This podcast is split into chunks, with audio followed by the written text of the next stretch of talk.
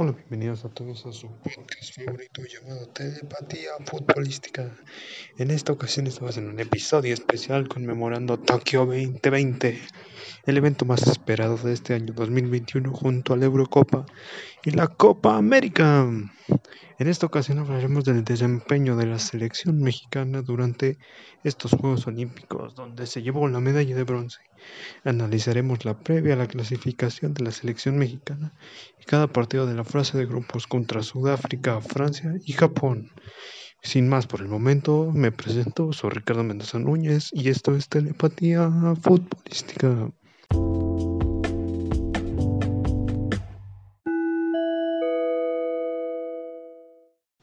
Pero para empezar, radio escuchas con este programa, quisiera preguntarles, ¿pero ustedes qué es la pobreza? ¿Cuál es el, cuando hay una definición bien esclarecida para nuestro público sobre lo que es? Esta pregunta que hemos escuchado tantas veces en nuestras clases de cívica y ética en nuestras diferentes etapas escolares, pero es un momento de darle una definición y esto lo hemos, lo hemos entendido en diferentes aspectos de nuestra vida social, en nuestra ciudad y sobre todo lo hemos visto bastante en esta generación comparado con países, con las crisis de los países sudamericanos y centroamericanos que hemos vivido durante el milenio.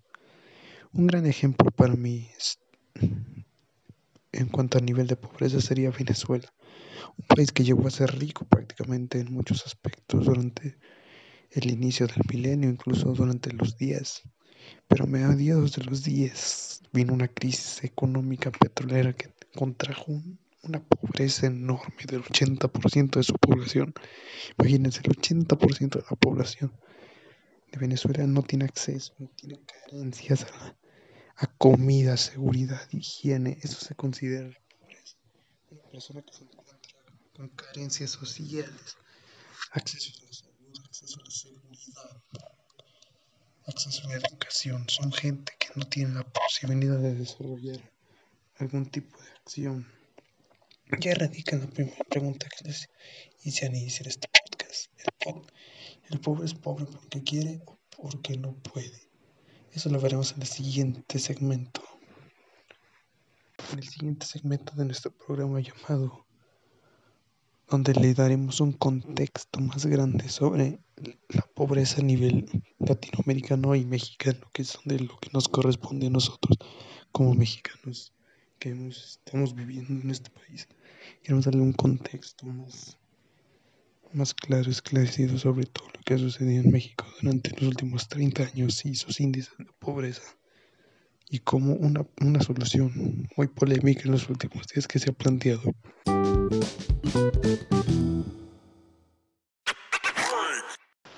Para darnos a entender lo que ha venido sucediendo en nuestras economías latinoamericanas, pero sobre todo en la mexicana, tenemos que irnos a un año, 1994.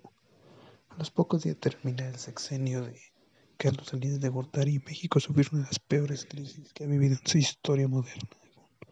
Un desfalco de efectivo brutal que provocó una pérdida de inmobiliario, un remate inmobiliario enorme para la economía mexicana, provocando que tanto los ricos, clase media y pobreza tuvieran un duro golpe, un golpe durísimo a las economías.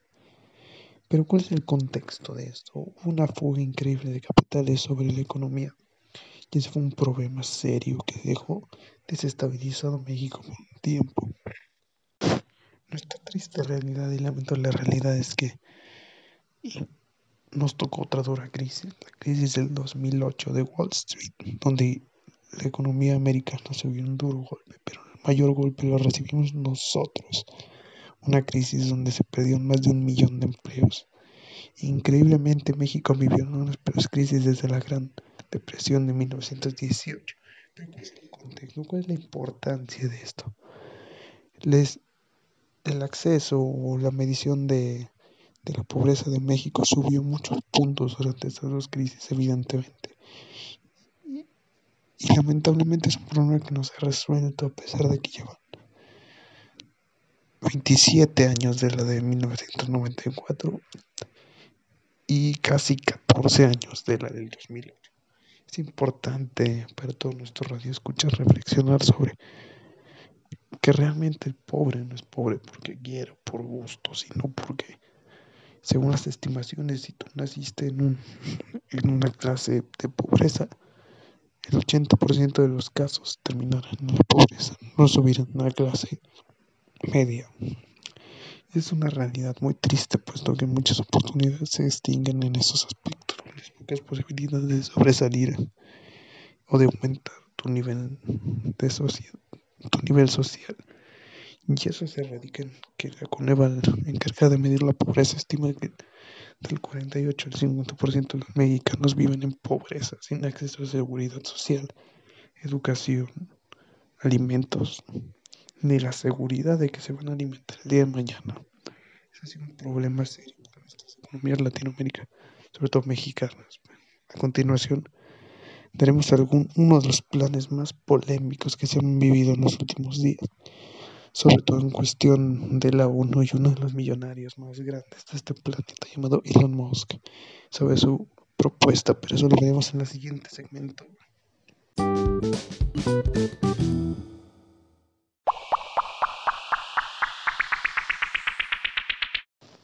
En estas últimas noticias hemos vivido algo extraño, raro, algo que no se ve regularmente en la sociedad. Uno de los millonarios más grandes, dueño de Tesla y, creador de PayPal, habló con la ONU y dijo que está dispuesto a donar una parte de su fortuna, de su multimillonaria fortuna, para acabar con el hambre y la pobreza. Ok sus justificaciones fueron bastante claras. Quiero que sea algo transparente y libre de corrupción. La verdadera pregunta es, ¿por qué si los gobiernos tienen al Vaticano, que es uno de los bancos más grandes, creo que el más grande del mundo entero, porque un multimillonario tiene que ir a desembolsar desde la iglesia? Aquí es verdaderamente importante la acción uno de los millonarios va a rescatar el mundo y va a acabar con ese problema que tiene siglos peleando contra la humanidad. Este ha sido un virus, un virus que es más poderoso que el COVID, que nos ha destruido en muchos aspectos. La desigualdad y la pobreza. En ese sentido me encuentro muy a favor de su propuesta, donde se logre que, que ellos tengan cero corrupción, muy transparente el asunto para lograr eliminar este problema de la faz de la Tierra. Lo preocupante es que no he dicho muchas acciones, pero él se comprometió a hacerlo, con el simple hecho de acabar con esa desigualdad social que tiene nuestra sociedad desde prácticamente los inicios. Mi opinión al respecto es que es algo, una propuesta muy interesante muy interesante en esos aspectos, porque nunca, nunca habíamos escuchado a un multimillonario de esa clase, de ese nivel, y hiciera una propuesta de este estilo. Y lo más importante para nosotros es el mensaje. Nosotros podemos cambiar el mundo. Es un mensaje importante. Si tienes ayuda, ayuda siempre. Para mí es algo importante, un gran paso para quitar la brecha tan desigual que hemos vivido siempre. Lo más importante es, ¿habrá algún apoyo para México? No lo sabemos, pero esperemos que sí, por nuestra situación. Lo más importante es que se dio un gran paso en, esta situación. Y ojalá pronto se avance más con esa propuesta ante la ONU, que puede que revolucione nuestra historia moderna puede, tiene mucho potencial, tiene todo el potencial para acabar con esa brecha tan desigual. A continuación veremos en otros segmentos. A continuación, tendremos una reflexión en nuestro siguiente segmento para todos ustedes. Una reflexión que queremos que sea su último pensamiento antes de dormir. Ustedes pueden cambiar el mundo.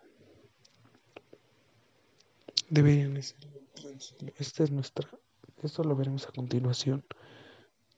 La reflexión.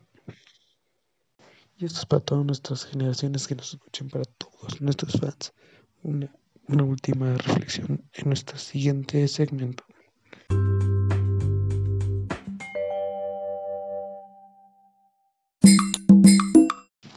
Continuación estamos en este último segmento llamado la reflexión. ¿Qué hemos aprendido en esta maravillosa aventura, en este maravilloso podcast? Creo que hemos aprendido que los pobres no son pobres porque quieran, sino que es la manera y lastimosamente las posibilidades son nulas ante una evidente mejoría. Creo que es más un sueño filosófico el cambiar. Pero nosotros sabemos algo. Ustedes, radioescuchas, ustedes queremos que reflexionen, piensen qué es lo que pueda pasar en su futuro. Que reflexionen los progresos que se han ido con la pobreza, las estadísticas, los datos que hemos comentado. Y sobre todo que ustedes se pregunten, ¿alguna vez han visto pobreza? Sobre todo, ¿cuáles, son, sus opiniones sobre este tema? ¿Y cuál sería alguna solución pequeña sobre cómo solucionar la pobreza? Alguna área cercana, ciudad, calle, colonia, lo que ustedes gusten. A continuación, nuestra despedida.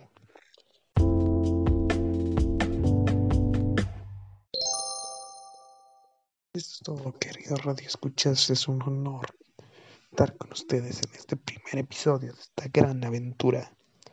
Esperamos que hayan disfrutado este episodio y sobre todo que hayan reflexionado y entendido nuestro contexto histórico que hemos vivido en nuestra sociedad. Esperemos que les haya gustado este episodio. Sin más por el momento me despido. Soy Ricardo Mendoza Núñez y esta es la voz de la verdad en nuestro episodio, primer episodio el pobre es pobre porque quiere. Muchas gracias, eso es todo. Gracias, muchas gracias. Adiós.